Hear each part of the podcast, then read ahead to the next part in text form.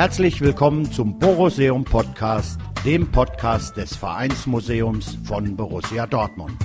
Mit erlebten und gelebten Geschichten rund um den Ballspielverein 09.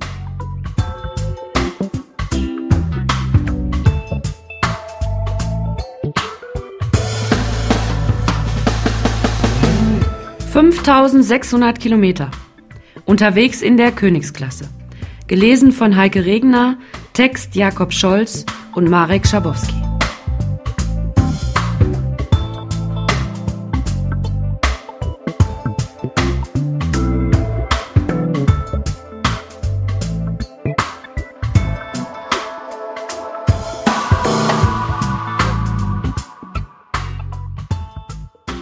Fünftausendsechshundert Kilometer. Unterwegs in der Königsklasse. Als Fan von Borussia Dortmund muss man in den nächsten Wochen bis Mitte Oktober besonders reisefreudig sein. Über Neapel, Nürnberg, München und Mönchengladbach führt der Weg innerhalb weniger Tage über 5600 Kilometer quer durch Europa. Denn man möchte als Fan zwischen den Spielen ja immer mal wieder auch zu Hause vorbeischauen. Die erste Station des schwarz-gelben Trosses Italien. Der BVB zu Gast beim SSC Neapel. Der erste Spieltag in der Champions League Gruppe F und dann direkt so ein Hammer. Ähnlich wie auch in Dortmund eint der Fußball eine Stadt, die vielfältiger nicht sein könnte. Arm und reich, Tradition und Moderne, all das spiegelt sich auch im SSC Neapel wieder. In Süditalien ist er das Aushängeschild. Der Verein ist der größte Gegner der Vereine aus dem Norden, wie die Mailänder Clubs und Juventus Turin. Zwar liegt die erfolgreiche Zeit des SSC schon wieder etwas zurück, allerdings plant man in Neapel, der Mannschaft zum Glanz der 80er Jahre zu verhelfen. Damals überstrahlte ein Spieler alles und darf wohl als der Vater dieser Erfolge bezeichnet werden. Diego Maradona. Er wechselte für 7,5 Millionen Dollar vom FC Barcelona zu den Azzurri und war damit zu dieser Zeit der teuerste Transfer der Fußballgeschichte. Mit Maradona erspielte sich Neapel zwei Meisterschaften, gewann zweimal den italienischen Pokal sowie einmal den UEFA Cup. Mit Maradonas Dopingsperre 1991 endete auch die Erfolgszeit des SSC und der sportliche Niedergang begann. Trotz dieses Vergehens wird Maradona bis heute wie ein Gott verehrt und die Nummer 10 wird seitdem in Neapel nicht mehr vergeben. Neapels schillerndste Figur dieser Tage, der Stürmer Edison Cavani aus Uruguay, er verließ den Verein im Sommer für 64 Millionen Euro. Doch in Marek Hamsik und dem Neueinkauf aus Madrid González Higuain besitzt der Verein auch weiterhin eine gefährliche Offensive.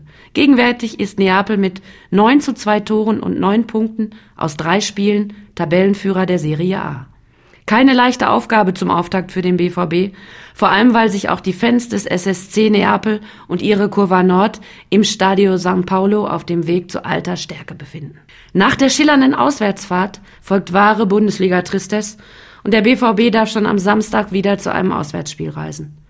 Der Weg führt am sechsten Spieltag der Fußball-Bundesliga ins Frankenland zum bislang sieglosen ersten FC Nürnberg. Bislang gab es 66 Begegnungen zwischen den Glubberern und dem BVB. Eine besondere fand im Jahr 1976 statt. Der BVB besiegte Nürnberg in zwei Relegationsspielen um den Aufstieg in die erste Bundesliga. Doch interessanter war schon das Vorspiel. Neben dem Platz gab es einige Scharmützel, denn Horst Butz, damals Trainer des BVB, wurde kurz vor den Aufstiegsspielen entlassen. Der Grund, Butz hatte bereits zu diesem Zeitpunkt mit dem ersten FC Nürnberg einen Vertrag für die neue Saison abgemacht. Neuer Trainer des BVB wurde Otto Rehagel.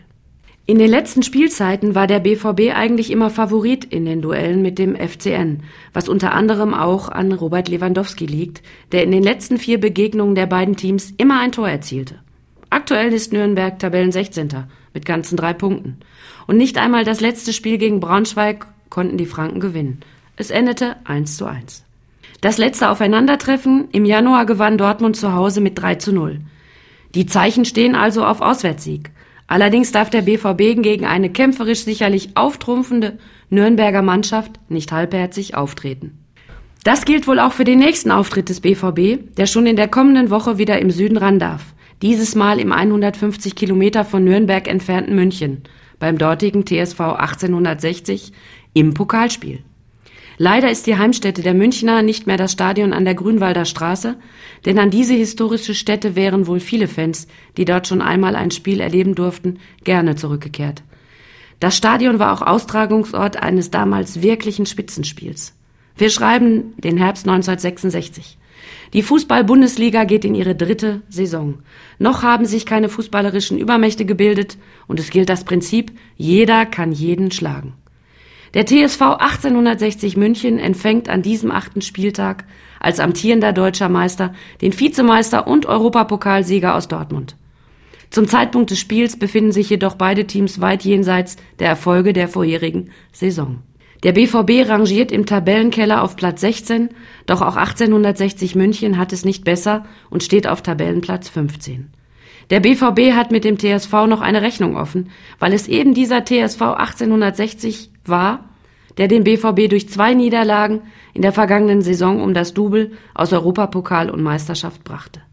Seit Einführung der Bundesliga 1963 war es dem BVB da noch nicht gelungen, die blauen Münchner zu besiegen. Besondere Brisanz steckte in der Personalie Friedhelm Timo Konietzka. Dieser wechselte im Sommer von Dortmund nach München. Trotz einer gewissen Unsicherheit, ob einer Übermotivation seitens Konietzkas, entschied sich der Trainer der Löwen dafür, ihn aufzustellen. Es sollte nicht folgenlos bleiben. Das Spiel wurde im Nachhinein als Skandalspiel der Giganten betitelt. Die letzten 15 Minuten verkamen zu einer Farce. Was war geschehen? Der TSV 1860 war im Spiel in Führung gegangen, doch der BVB kam durch eine Fehlentscheidung des Schiedsrichters zum Ausgleich. Der Dortmunder Spieler Wolfgang Paul trat den Ball ins Aus, dennoch bekam Dortmund einen Einwurf, aus dem das 1 zu 1 resultierte. Daraufhin kam es zu Tumulten auf den Rängen. Erste Flaschen und Dosen flogen aufs Spielfeld. In der 81. Minute entglitt das Spiel vollends und es kam zum Eklat. Sigi Held verwertete eine Flanke zum 2 zu 1, jedoch mit der Hand. Der Schiedsrichter gab das Tor und überstimmte seinen Linienrichter, der das Handspiel gesehen hatte. In diesem Moment setzte es bei dem Neulöwen Konietzka aus. Der Ex-Dortmunder wurde tätlich gegen den Schiedsrichter Max Spindler.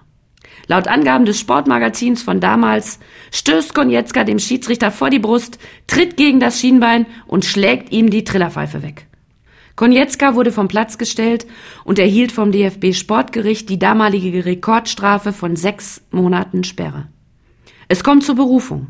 Sigi Held selbst gibt sein Handspiel zwar unumwunden zu, aber das Prinzip der Tatsachenentscheidung bleibt unumstößlich und übersteht auch die Berufung vor dem Sportgericht. So heiß muss es am 24.09.2013 vielleicht nicht zugehen, aber man darf sich trotzdem auf ein spannendes Pokalspiel in der Arena vor den Toren Münchens freuen. Zumal das Stadion ausverkauft sein wird und der 60er wohl etwas stimmgewaltiger sein dürfte als das Opernpublikum des FC Bayern. Bisher gab es 45 Partien zwischen Dortmund und 1860. Aus BVB-Sicht konnten 22 Spiele gewonnen werden, neunmal einigte man sich auf Unentschieden und 14 Mal verlor der BVB. Aktuell sind die Rollen also klar verteilt. 1860 dümpelt mit leichten Ambitionen nach oben im Mittelfeld der zweiten Liga umher und immer wenn man gerade denkt, dass es jetzt weiter nach oben geht, geht nichts mehr. Um diesen Trend zu stoppen, entließ 1860 seinen Trainer. Neuer Trainer ist Friedhelm Funkel, der die 60er nach fast einem Jahrzehnt wieder in die Bundesliga führen soll. Es scheint, als könne ihm das gelingen. Immerhin schaffte Funkel den Aufstieg in die Bundesliga bisher fünfmal. Zweimal mit Uerdingen und jeweils einmal mit dem MSV Duisburg, dem ersten FC Köln und Eintracht Frankfurt. Beim BVB ist derzeit wahrhaftig alles Gold, was glänzt. Damit das aber auch so bleibt, möchte der BVB in diesem Jahr auch mal wieder das Pokalfinale erreichen. Helfen wird dabei Sven Bender, den der BVB von den Löwen holte und zum Nationalspieler machte. Vorwärts BVB, auf geht's, ihr Schwarz-Gelben. Gewinnt für uns das Spiel heute und werdet unsere Helden. Wird es dieses Mal allerdings nicht wie gewohnt aus einer Ecke der Nordkurve erschallen. Nein, die Fans des BVB werden in der Südkurve untergebracht sein, der Heimkurve des FC Bayern München. Nach diesem Pokalspiel erwartet der BVB einen unangenehmen Gegner zum Bundesliga-Heimspiel. Die Breisgauer Brasilianer mit ihrem überaus sympathischen Cheftrainer Christian Streich der das Team in der vergangenen Saison immerhin in den Europapokal brachte. Eine tolle Leistung, vergleicht man die Möglichkeiten der Konkurrenten um den begehrten Platz. Der FC Freiburg gilt als typischer Ausbildungsverein und wurde 16 Jahre von Volker Finke trainiert. Doch auch bei diesem Spiel sprechen Bilanz und aktuelle Verfassung klar für den BVB. Bisher gab es 31 Spiele gegeneinander. Aus BVB-Sicht stehen 18 Siege, 9 Unentschieden und 4 Niederlagen zu Buche. Zudem gewann Dortmund die letzten sechs Spiele in Folge gegen den SC. Auch Freiburg hatte wie der erste FC Nürnberg keinen guten Saisonstart hingelegt und steht mit nur zwei Punkten auf Tabellenplatz 17. Der aktuelle Kapitän des BVB, der leider verletzte Sebastian Kehl, wechselte am 6.01.2012 für eine Ablöse von 3,8 Millionen Euro von Freiburg nach Dortmund. Kehl hatte zuvor einen Scheck in Höhe von 1,5 Millionen D-Mark von Uli Hoeneß erhalten, diesen jedoch zurückgeschickt und damit seine Absicht nach Dortmund zu wechseln bekräftigt. Der Fall schlug damals hohe Wellen, weil man ihm daraufhin in München Wortbruch vorwarf. Apropos München. Wenn man den FC Bayern auf Distanz halten möchte, muss man auch dieses Heimspiel gegen Freiburg gewinnen. Immerhin stammt einer der beiden Punkte des SCF aus dem Spiel gegen die Bayern, den die Breisgauer bereits ein Beinchen stellten. Damit die Spieler dann keine Zeit haben, über die Bundesliga nachzudenken, wartet am Dienstag darauf direkt der nächste Champions League Gegner. Olympique Marseille.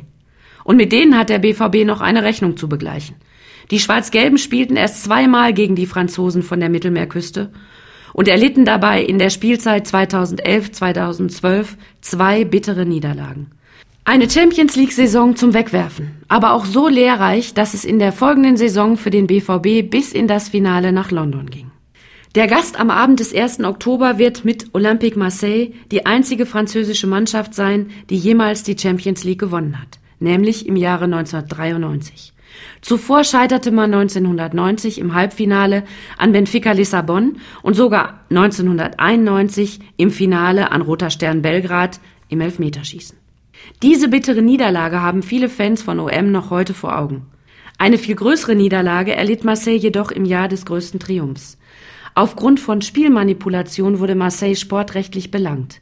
Ihnen wurde die Meisterschaft aberkannt und der Verein in die zweite französische Liga strafversetzt. Marseille gilt trotz weiterer Vorwürfe wie zum Beispiel Doping im Finale 1993, einigen Unregelmäßigkeiten bei Spielertransfers und einem kriminellen Präsidenten namens Bernard Tapie als der beliebteste französische Fußballverein.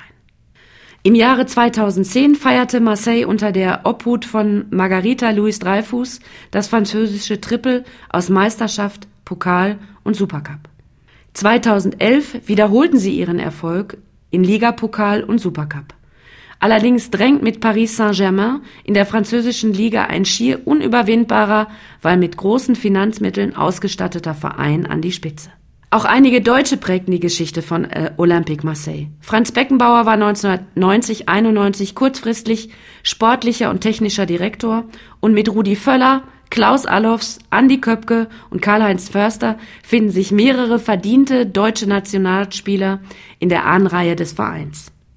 Auch die Fans von OM sollen an dieser Stelle erwähnt werden. Die Fankultur ist sehr stark südländisch geprägt, was daran liegt, dass Marseille eine Einwandererstadt ist. Die Stimmung auf den beiden gegenüberliegenden Heimtribünen ist teilweise ohrenbetäubend laut und die Gästefans haben nur selten die Möglichkeit, gegen dieses Inferno anzubrüllen. BVB-Fans können sich auf das Rückspiel im Dezember freuen, denn das Stade Velodrome in Marseille wurde renoviert und erstrahlt jetzt noch in größerem Glanz als zuvor. Nachdem das erste Heimspiel dieser Champions League-Saison hoffentlich erfolgreich absolviert wurde, wartet nur vier Tage später, am 5. Oktober, Borussia Mönchengladbach im Borussia Park auf den BVB, um wieder einmal zu klären, wer die wahre Borussia in der Bundesliga ist. Bisher trafen Dortmund und Gladbach 90 Mal aufeinander. Aus Sicht des BVBs sind 28 Siege, 30 Unentschieden und 32 Niederlagen zu verzeichnen. Höchste Zeit, diese Bilanz ausgeglichen zu gestalten. Doch die Älteren unter uns denken bei Gladbach auch an dieses Spiel am 29. April 1978, das sie gerne aus ihrem Gedächtnis streichen würden. Damals erlitt der BVB die höchste Niederlage der Bundesliga-Historie überhaupt beim Auswärtsspiel in Düsseldorf gegen Borussia Mönchengladbach. Das Spiel endete mit 12 zu 0. Jupp Heinkes erzielte allein fünf Treffer. Das Spiel fand am letzten Spieltag der Saison 1977-1978 statt. Gladbach besaß als Tabellenzweiter nur eine theoretische Chance auf die Meisterschaft. Zwar war man punktgleich mit dem ersten FC Köln, doch dieser besaß ein um zehn Tore besseres Torverhältnis. Der BVB hingegen machte mit einem 2 zu 0 Sieg gegen Schalke am 31. Spieltag den Klassenerhalt klar und spielte somit nur noch um die Ehre. Doch diese Ehre schien an diesem Tag in der Kabine geblieben zu sein. Otto Rehagel, damals Trainer des BVB, ließ Peter Endrulat im Tor, obwohl die eigentliche Nummer 1, Horst Bertram, wieder fit war. Endrulat sollte sich für eine Vertragsverlängerung anbieten, da sein Arbeitspapier am 30. Juni 1978 auslief. Am Morgen vor dem Spiel wurde Enrolat jedoch mitgeteilt, dass der Verein keinesfalls verlängern werde. Ungünstige Voraussetzungen also. Bereits nach 20 Minuten lag der BVB mit 0 zu 4 hinten und zur Halbzeit stand es sogar 0 zu 6. Als Rehagel mit Einwechslungen reagieren wollte, lehnten die Spieler das ab. Trainer, soll ich jetzt etwa noch die Wende bringen? Die Gladbacher glaubten indes sogar an ihre Chance, den Titel noch zu holen, denn Köln führte parallel nur mit 1 zu 0 gegen St. Pauli. Jupp Heinkitz berichtet, dass von der Ersatzbank immer wieder gerufen wurde, wie viele Tore man noch machen müsse. Als beim Spielstand von 9 zu 0 gerufen wurde, noch drei Stück, antwortete Heinkes, habt ihr sie nicht mehr alle? Gladbach schoss die drei Tore zwar noch, Köln jedoch gewann 5 zu 0, sodass Gladbach am Ende doch drei Treffer zur Meisterschaft fehlten. Nach dem Spiel kam der Verdacht auf, dass das Spiel manipuliert gewesen wäre. So wurde die gesamte Dortmunder Mannschaft am Montag nach dem Spiel nach Frankfurt zum Verhör in die DFB-Zentrale geladen. Die Spieler bekräftigten jedoch bis heute, dass das Spiel korrekt ablief. Man war einfach nur zu schlecht und durch den frühen Rückstand demotiviert. Die Dortmunder waren so konsterniert oder wie man sagen würde, völlig fertig mit der Welt von diesem Spiel, dass sie in den letzten Minuten nicht einmal mehr den Ball holen liefen, als dieser das Spielfeld verließ. Hier ist anzumerken, dass es damals noch keine Balljungen gab. So musste schließlich der Schiedsrichter hinter das Tor laufen, den Ball aufnehmen und ihn in den Fünf-Meter-Raum legen. Für Torwart Endrulat war es das letzte seiner sieben Bundesligaspiele. Otto Rehagel wurde von der Bildzeitung mit Otto Torhagel betitelt und am nächsten Tag entlassen. Manni Buxmüller fuhr zusammen mit Rehagel nach Essen und erzählte, dass der Trainer sich bereits sicher war, dass er entlassen werden würde. Nach dieser Katastrophe fuhr ich zusammen mit Otto Rehagel, der auch in Essen wohnte, zurück und schon da sagte er mir, dass ich morgen einen neuen Trainer hätte. Mit Marco Reus steht ein Ex-Gladbacher im Dortmunder Kader. Reus kehrte letzte Saison nach Dortmund zurück, nachdem er in der Jugend den BVB in Richtung Aalen verließ. Damals hielt der BVB ihn für zu schmächtig. Heute scheint er in der Form seines Lebens zu sein und konnte das auch in der vergangenen Saison auf internationalem Parkett beweisen. Es ist ein straffes Programm, das der BVB bis zur dann folgenden Länderspielpause zu absolvieren hat. Sechs Spiele in 18 Tagen. Und noch straffer ist es für die vielen BVB-Fans, die alle möglichen Strapazen auf sich nehmen, um ihren BVB auf diesem Weg zu begleiten. Hoffen wir, dass die Mannschaft diese Mühen mit begeisterndem Fußball und möglichst vielen Punkten sowie einem Weiterkommen im DFB-Pokal belohnt.